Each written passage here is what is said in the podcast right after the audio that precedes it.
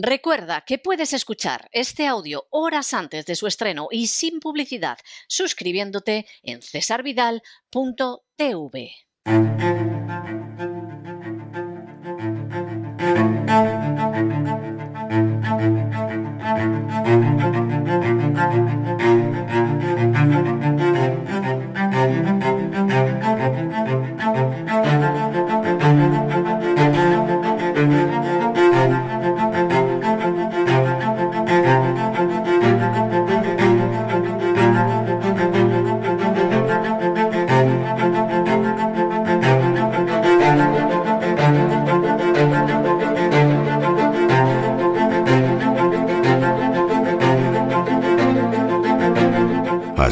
España, con César Vidal y Lorenzo Ramírez.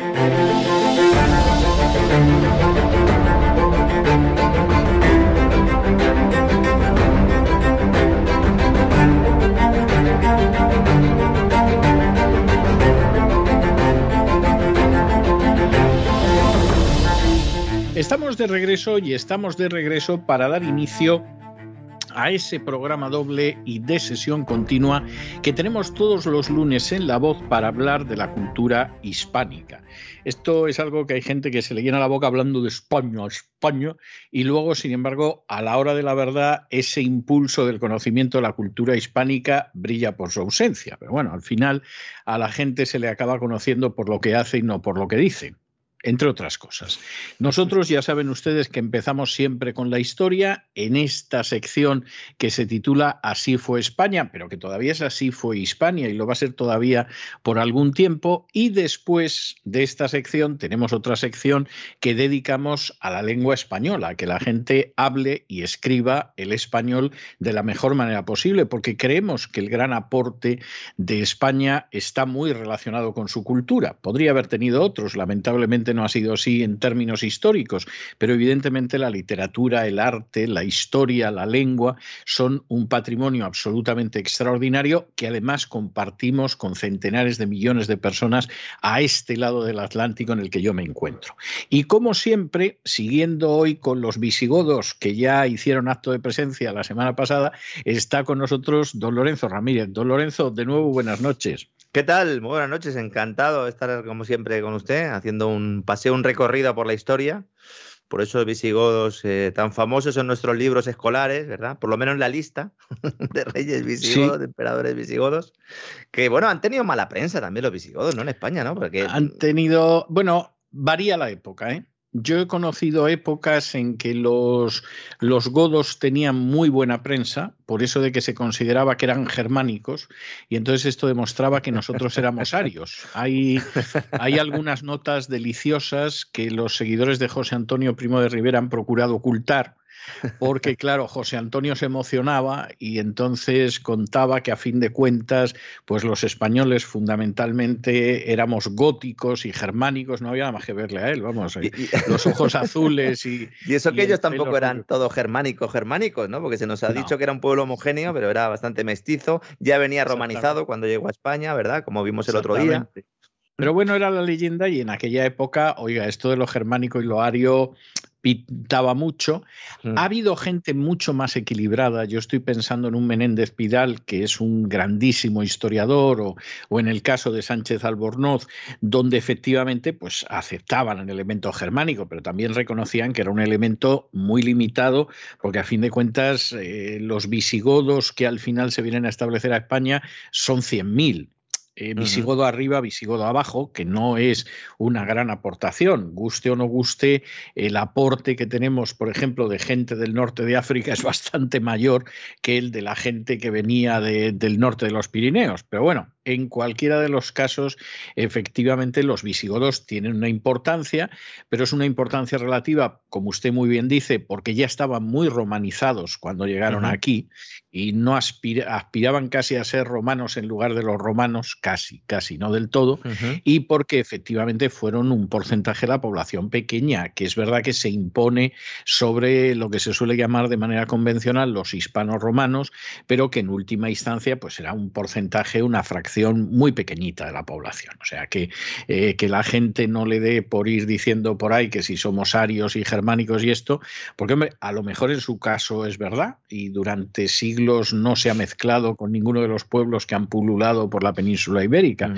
pero lo más seguro es que esté haciendo el ridículo. O sea, germánico, germánico, germánico, en España hay muy poquito y lo más que se acerca a eso son los descendientes, esto lo veremos supongo que dentro de años, pero los descendientes de esos colonos alemanes que se trajo en el siglo XVIII Carlos III, que estableció en las Carolinas y que por cierto los sacerdotes alemanes que llevaban con ellos les aconsejaban que no se mezclaran con los españoles, que no eran racialmente deseables. O sea que, como ven ustedes, eh, en fin, hay cosas que parecen constantes históricas, sobre todo en un 2 de mayo como es hoy.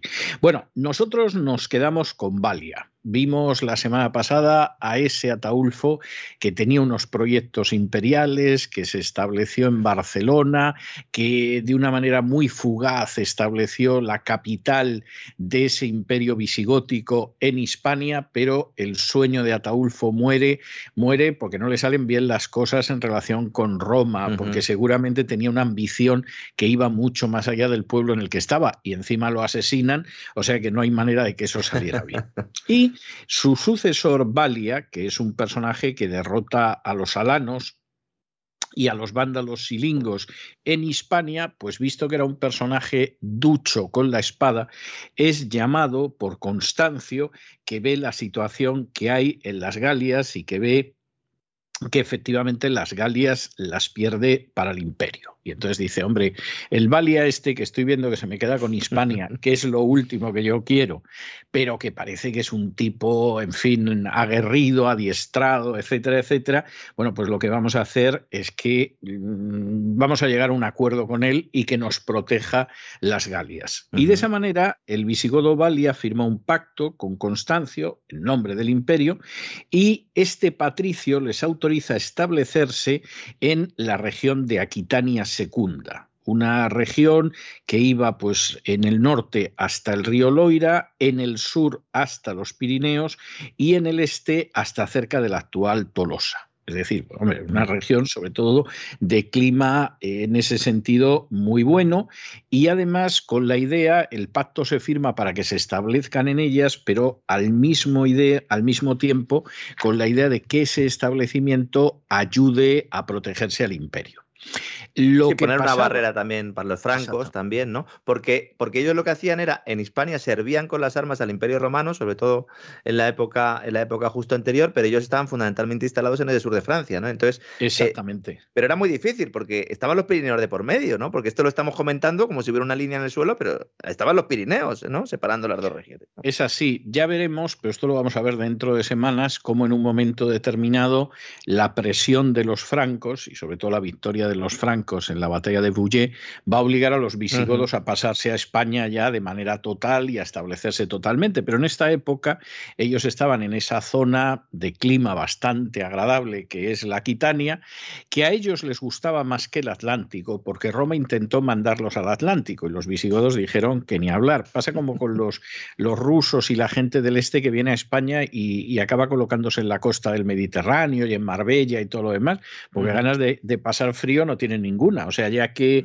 Ahora le pueden embargar le pueden quitar la vivienda o el yate, pero sí se puede. Sí, sí, sí, les pueden hacer esto además sin ningún tipo de orden judicial, sin nada. Hay, hay una ley que además en España que establece que te pueden expropiar lo que quieran sin pasar por el juez, con la historia de la guerra de Ucrania, pero, pero vamos, es que ni siquiera tienen que notificarte que te han quitado la propiedad, lo cual es algo verdaderamente criminal. y luego dicen que los bárbaros eran estos, ¿eh? los, los visigodos. Sí. Sí, sí, es que estas cosas son... Es que al final la historia es, es una historia que depende mucho de quién la escribe, ¿no? Yo recuerdo una, una vez en, en una tertulia radiofónica que, que yo comenté, esto era al inicio de la época de Zapatero, y yo comenté a Zapatero le va a dejar muy mal la historia. Le va a dejar muy mal. Y una de las personas que estaba en la mesa de pronto me dijo, ¿y por qué está usted tan seguro? Y le dije, hombre, la historia la voy a escribir yo. De modo que, en ese sentido mi seguridad era, era total y absoluta. El otro me miró y dijo, no, claro, es verdad, sí, sí efectivamente ese, tiene razón. O sea, esa es más, la persona que me lo preguntó, se puede decir, no creo que además le moleste, era Amando de Miguel. Y entonces mm. recuerdo que el sociólogo y me dijo, ¿usted por qué está tan seguro? Y dije, hombre, pues la historia la voy a escribir yo. Y, y, efectivamente, yo ya he ido escribiendo historia donde Zapatero no queda muy bien y yo incluso hasta tengo la esperanza de que acabe quedando peor y un día se siente en el banquillo. Pero no nos desviemos. Valia el escogido, ¿no? Significaba el elegido, ¿no? Exactamente. Bueno, cómo, cómo se establece esta gente en ese trocito del Imperio Romano de buen clima, que no es el Atlántico ni cosa por el estilo, es la Aquitania, ¿cómo se establece? Bueno, pues se establecía de acuerdo a un principio jurídico romano que se, se denominaba hospitalitas, es decir, hospitalidad. ¿En qué consistía la hospitalitas? Bueno, consistía en dos cosas que eran muy importantes. La primera, que esta gente se comprometía a cuidar de la seguridad del transporte de los alimentos en esa parte del imperio. Esto, esto, es bastante importante porque efectivamente eh, la forma en que llegaban los alimentos, sobre todo a las Fuerzas Armadas, pero no solo a las Fuerzas Armadas, era a través de la nona, pero lo que sucedía es que la nona, eh, bueno, pues tenía que pasar por los caminos y como los caminos no fueran seguros o hubiera tribus bárbaras, etcétera, la comida no llegaba a destino y esto la gente se lo tomaba muy mal y había revueltas. Bueno, pues tenemos a los visigodos patrullando para que los impuestos, el trigo, etcétera, etcétera, lleguen. Bueno, ¿y dónde asentamos a los visigodos? Esta es la segunda parte que no tiene desperdicio. Se hacía un control de las casas y entonces en cada casa tenía que alojarse un visigodo siguiendo el principio de dividir la propiedad en tercios. Es decir, usted tenía, por ejemplo, una casita con un huertecillo, unos animalillos, etcétera, y entonces eso había que dividirlo en tres lotes. El primer lote le decían a, usted o Laurencie, es decir, o Lorenzo. escoge, escoge el primer lote que quieras. Yo las vides, o sea, toda la zona del vino y toda esa, esa sería, sería para mí y no tuviera las cabras. ¿eh? Pues de la casa, las vides y las cabras te ocupas tú, Laurencie, y, y a continuación de las otras dos escoge primero el visigodo. ¿Eh? Entonces el ah. visigodo decía, pues bueno, pues de estas dos, esta para mí. Y el otro tercio que quedaba, pues usted seguía manteniendo el dominio con él. Con lo cual el visigodo, vamos, era un parásito sin ningún género de duda. te casabas con el visigodo, te casabas con él. Eh, que de entrada se quedaba con un tercio y habría que ver luego, porque claro, usted podía decir, hombre, yo quiero la vides, la cabra, no sé qué, aquí es la tercera parte y el visigodo le podía mirar mal y decir, bueno, si tiene usted interés, señor Visigodo, en quedarse con la alvidez, no vamos a discutir, ¿no? Y entonces, pues, hombre, a lo mejor no, porque ellos eran más dados a la cerveza, pero parece ser que al vino se, se aficionaron. Hospital muy voluntaria, por lo que veo, no era. Eh, no lo era, pero parece ser, parece ser que no hubo demasiada resistencia por parte de la gente, primero porque había algo de orden.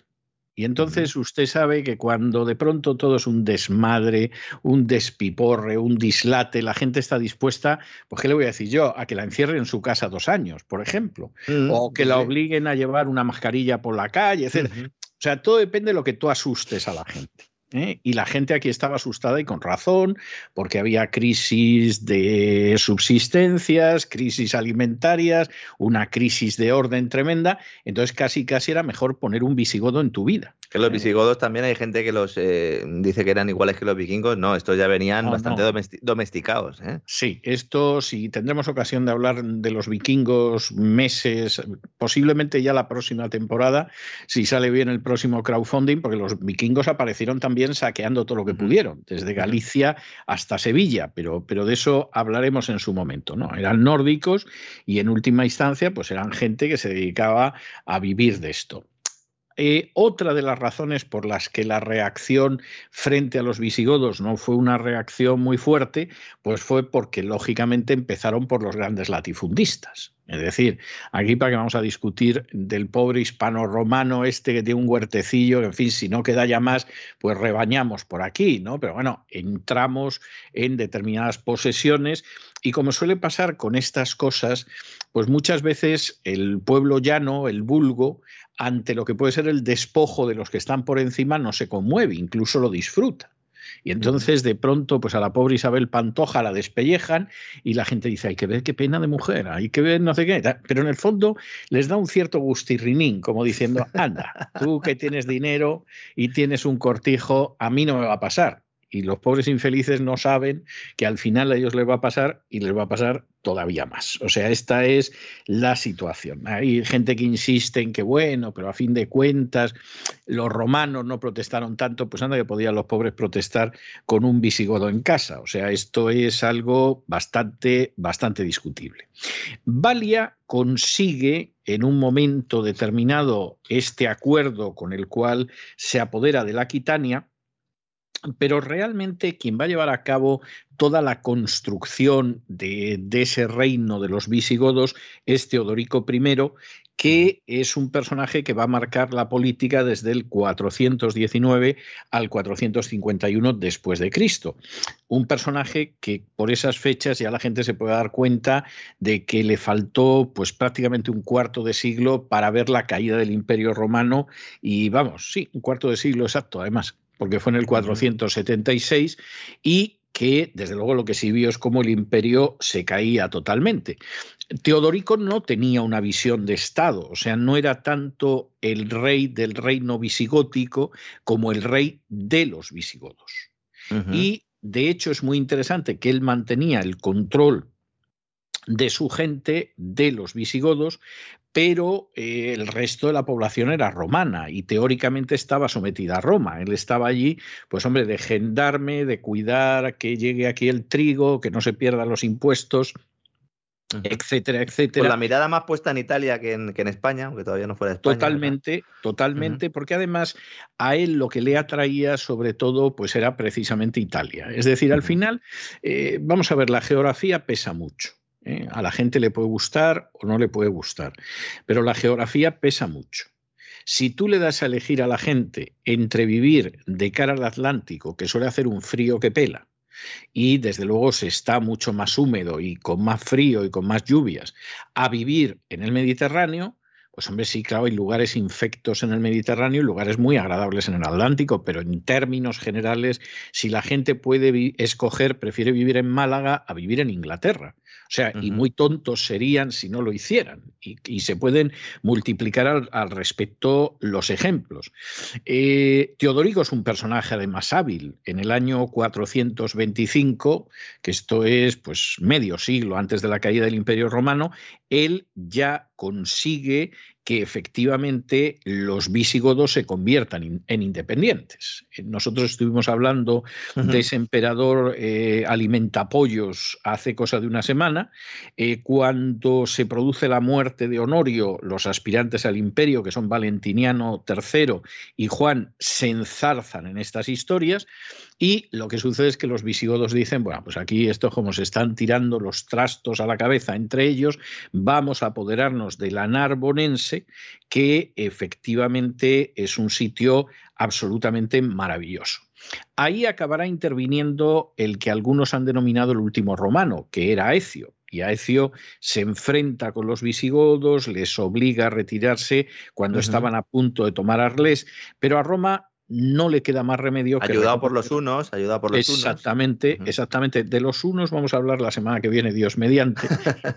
Exactamente, pero pero al final a Roma no le queda más remedio que aceptar, al menos de momento, la independencia de los visigodos. Es decir, esta es una zona que efectivamente se queda para vosotros, eso va a ser el territorio del reino de los visigodos y vamos a ver cómo seguimos trampeando para que no se nos caiga un imperio que está realmente en las últimas. Esta es la realidad, porque además la narbonense era un sueño de Teodorico porque eso era asomarse al Mediterráneo.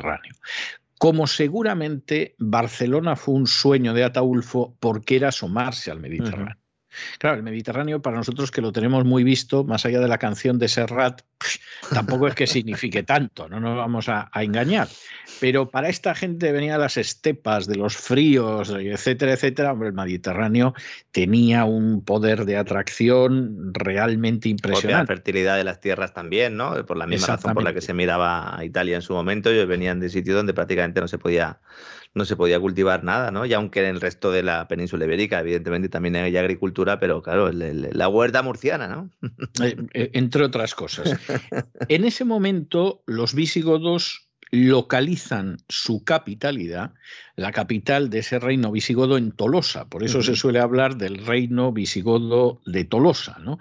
que además estaba escogido con bastante habilidad, porque todos adentro de los territorios que tenían era lo que más se acercaba al Mediterráneo. O sea, no bajaron más porque ya realmente ahí no, no había más. Pero tiene también una enorme relevancia, porque con un imperio romano en Occidente, que en realidad controlaba Italia, las Galias y un pedacito de España, porque esa es la realidad.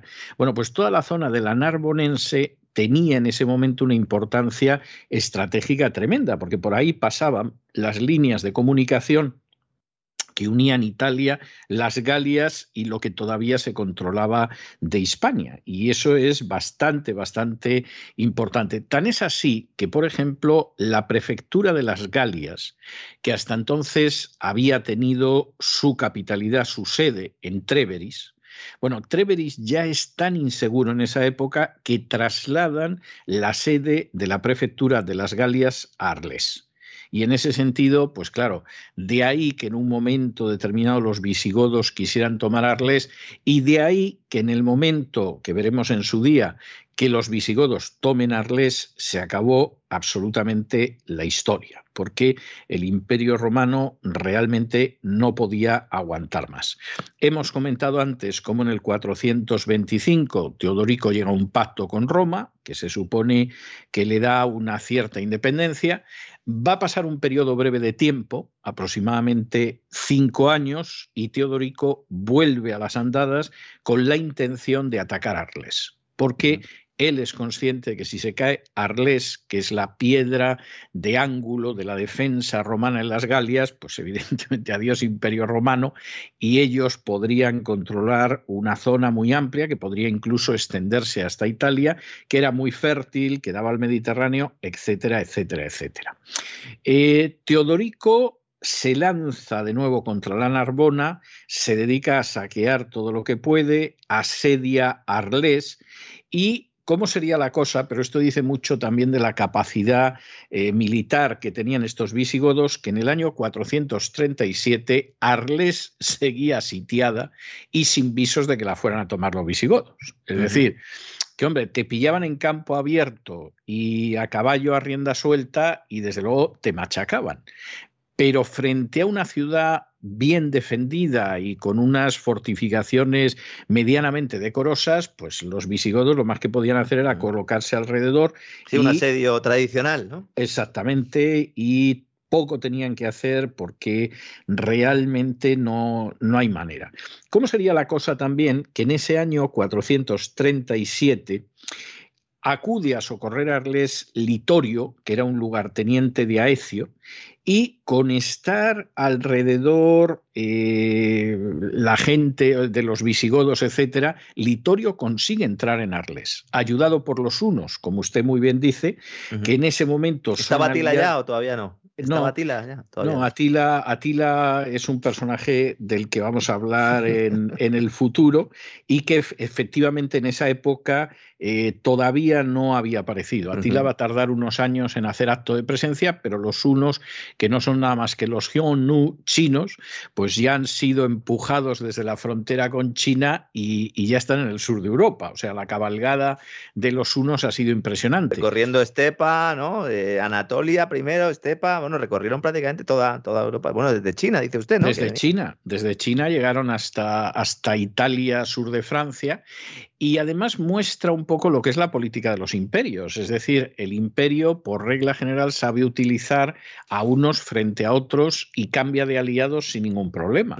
Es decir, nosotros ahora estamos viendo cómo el peligro son los visigodos que asediando Arles pueden hacer que se desplome totalmente el imperio y por lo tanto el imperio tiene que proteger esa prefectura de las Galias en Arles y sus aliados son los hunos.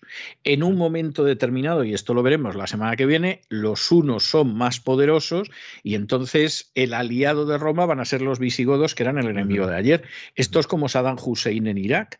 Casi nadie recuerda que hubo una época en que Saddam Hussein era muy querido en Estados Unidos, era un héroe, era un personaje que se reunía justo con los que luego le declararon la guerra. La famosa guerra Irán-Irak, con la que crecí yo, básicamente, ¿no? Eh, era, era, de los buenos. Cuando yo era pequeño, Saddam era de los buenos. Saddam era el bueno porque efectivamente pues, eh, servía para atacar a Irán, que, era el malo en aquel entonces. Eh, lo sigue siendo en el relato oficial, pero en aquel entonces había empezado a ser el malo, aunque solo unos años atrás era bueno. Era muy bueno.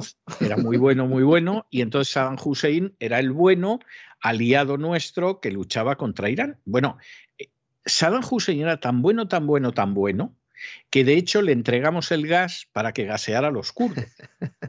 Luego, cuando Saddam Hussein se hizo malo, malo, malo, mm. entonces se invadió Irak, se le capturó, se le juzgó por gasear a los kurdos con el gas que nosotros le dimos y lo ejecutaron.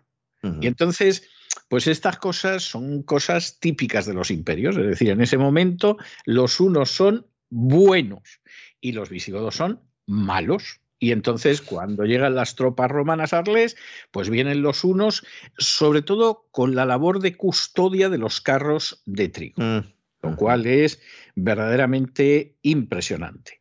Eh, y lo cual demuestra que los visigodos también, pues tampoco eran un adversario. para llegar a una casa y decir aquí se queda el visigodo y achántala muy que te chino la jeró, sí. ¿eh? Pero luego para enfrentarse con gente, no sé si de pelo en pecho, pero de piernas combadas por el largo cabalgar, como eran los unos, pues tampoco eran tan gran adversario. La guerra duró todavía dos años más. Eh, en el año 439, Litorio consiguió encerrar a Teodorico en Tolosa, en la capital, lo cual es algo tremendo. Tolosa, que estamos hablando todo el rato, es, Toulouse. Es Toulouse, efectivamente. No, es, la, Tolosa española. Es, no, es, la Toulouse francesa, que siempre se ha llamado Tolosa, pero en fin, ya que se habla de Toulouse y del Congreso de Toulouse y tal, pues es, verdad, hace usted muy bien, no sea que aquí la gente se esté imaginando el. que alguno a lo mejor del PNV se viene arriba y dice que descendiente. ya estábamos ahí, ¿no? un trozo de Italia es nuestro también. Pues no, no, en absoluto, en absoluto. Bien, el caso es, es que en el 439 el romano Litorio ha llegado hasta Tolosa, encierra ahí a Teodorico y en ese momento, pues Teodorico no tiene más remedio que pedir la paz. Posiblemente la cosa hubiera eh, acabado en un acuerdo entre visigodos y romanos, de no ser porque Litorio ya se había dado cuenta de que los visigodos no eran para tanto. Es decir, dos años antes él había conseguido liberar Arles, con la ayuda de los unos había metido trigo, los visigodos no habían hecho nada, en dos años los había sitiado en su, en su propia capital y cuando Teodorico dice, bueno, pues let's make a deal, aunque seguramente lo diría en latín, es decir, eh, vamos a hacer algún tipo de, pacto, volvemos a ser buenos amigos, pues como suele pasar casi siempre con el imperio, el imperio dice, ahora te vas a enterar, Saddam. Y entonces Litorio dijo, que ni hablar. Esto provocó una batalla que tiene un resultado eh, indeciso, pero en la cual finalmente Litorio pierde la vida. Y como estaba la situación que no parecía que a los visigodos se les pudiera controlar de todo, pues Roma finalmente reconoce su independencia ellos renuncian a cualquier conquista que pudiera haberse producido en el pasado y retroceden a esos límites de los que hemos hablado, pues que eran los límites que habían pactado en su día con Roma, aunque luego pues resulta que no, no había manera de que efectivamente eh, hubieran respetado esos límites. No los respetaron, pero en ese momento, ante la posibilidad de desaparecer, lo que sucede finalmente es que aceptan eso y vuelven a las buenas relaciones con Roma. La semana que viene vamos a tener ocasión de ver algo en enormemente divertido y es el cambio de alianzas. Porque ya los visigodos, hombre, tampoco es que fueran gente de lo más fiable, pero no representan una amenaza seria contra el imperio. Y sin embargo, aparece un personaje de mucho cuidado que es Atila.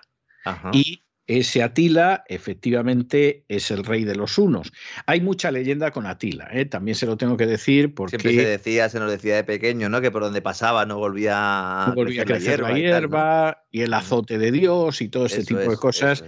Hay mucha leyenda con Atila, ¿eh? y además una leyenda interesada porque, bueno, luego permite eh, de alguna manera fortalecer tu propia leyenda. Esto es algo que hay gente que no le entra en la cabeza. Por ejemplo, en España se han pasado décadas hablando de que el general Franco en términos militares era una calamidad sin darse cuenta de que si el general Franco en términos militares era una calamidad, ¿cómo serían los que estaban enfrente que perdieron la guerra contra él? O sea, es de estas cosas... Estando en el gobierno, además. Eh, exactamente, que, que, es para decir, hombre, pensad un poco en las consecuencias de lo que decís, ¿no? O sea, tampoco se trata de que digáis que era Napoleón, no podéis decir que era un, patazas y un ignorante y un pedorro, porque entonces los que estaban enfrente, ¿qué eran?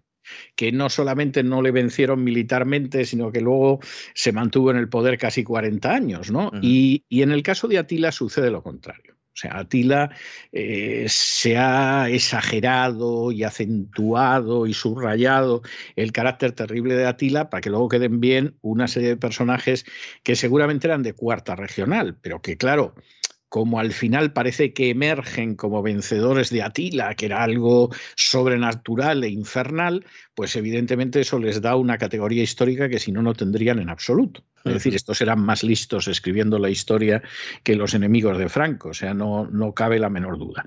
Pero nosotros nos quedamos con esos visigodos que han vuelto a ser aliados de Roma y lo van a ser de una manera muy decisiva para enfrentarse con, con, Atila. Veremos, Dios mediante eso, la semana que viene. Luego veremos cómo en un momento determinado Eurico va a asentar las bases de finalmente de un reino visigótico independiente y unas semanas más adelante ya veremos cómo ese reino visigótico con Alarico II se convierte en un reino hispánico, en el primer reino hispano de la historia. Y además, en muy pocas generaciones, con una conciencia de ser una nación llamada España que, va a mantener a lo largo de los siglos. A pesar de los poquitos, a pesar de los poquitos que eran y que además llegaron incluso hasta el Andalus y explicaremos eh, seguramente también, ¿no? Como luego, pues toda esa cultura que hay en ese en ese al Andalus, que luego se conocería evidentemente como al Andalus, todavía no, pues también bebe mucho, ¿no? De, todo esto, ¿no? Me ha puesto los dientes largos, ¿eh? Con lo de Atila. Totalmente, totalmente. De hecho, veremos cómo Isidoro de Sevilla, o sea, de Sevilla. Eso es, claro. Aunque era Godo, y era descendiente de Godo, él, ya habla, él ya va a hablar de una nación española en la que hay varios elementos hay un elemento que es romano eh, hay, y, hay, y hay un elemento importantísimo, el más noble de todos, lógicamente, que es el elemento godo, que es el suyo, y de esa fusión de lo romano y lo godo, pues va a surgir España, que es una tierra privilegiada porque tiene un clima como no hay en ningún sitio, y le faltó decir, y como se come en España, no se come en ningún sitio, pero, pero se, quedó, se quedó a un pelo de decirlo, eso ya, ya se lo adelanto yo, pero bueno, eso lo veremos a la vuelta quizá de meses, pero hablaremos de él. De momento nos quedamos con Atila, que ya se le ve cabalgar en el horizonte y que nos encontraremos con él la semana que viene. Un abrazo muy fuerte, don Lorenzo. Hasta Un mañana. fuerte abrazo, don César. Hasta mañana.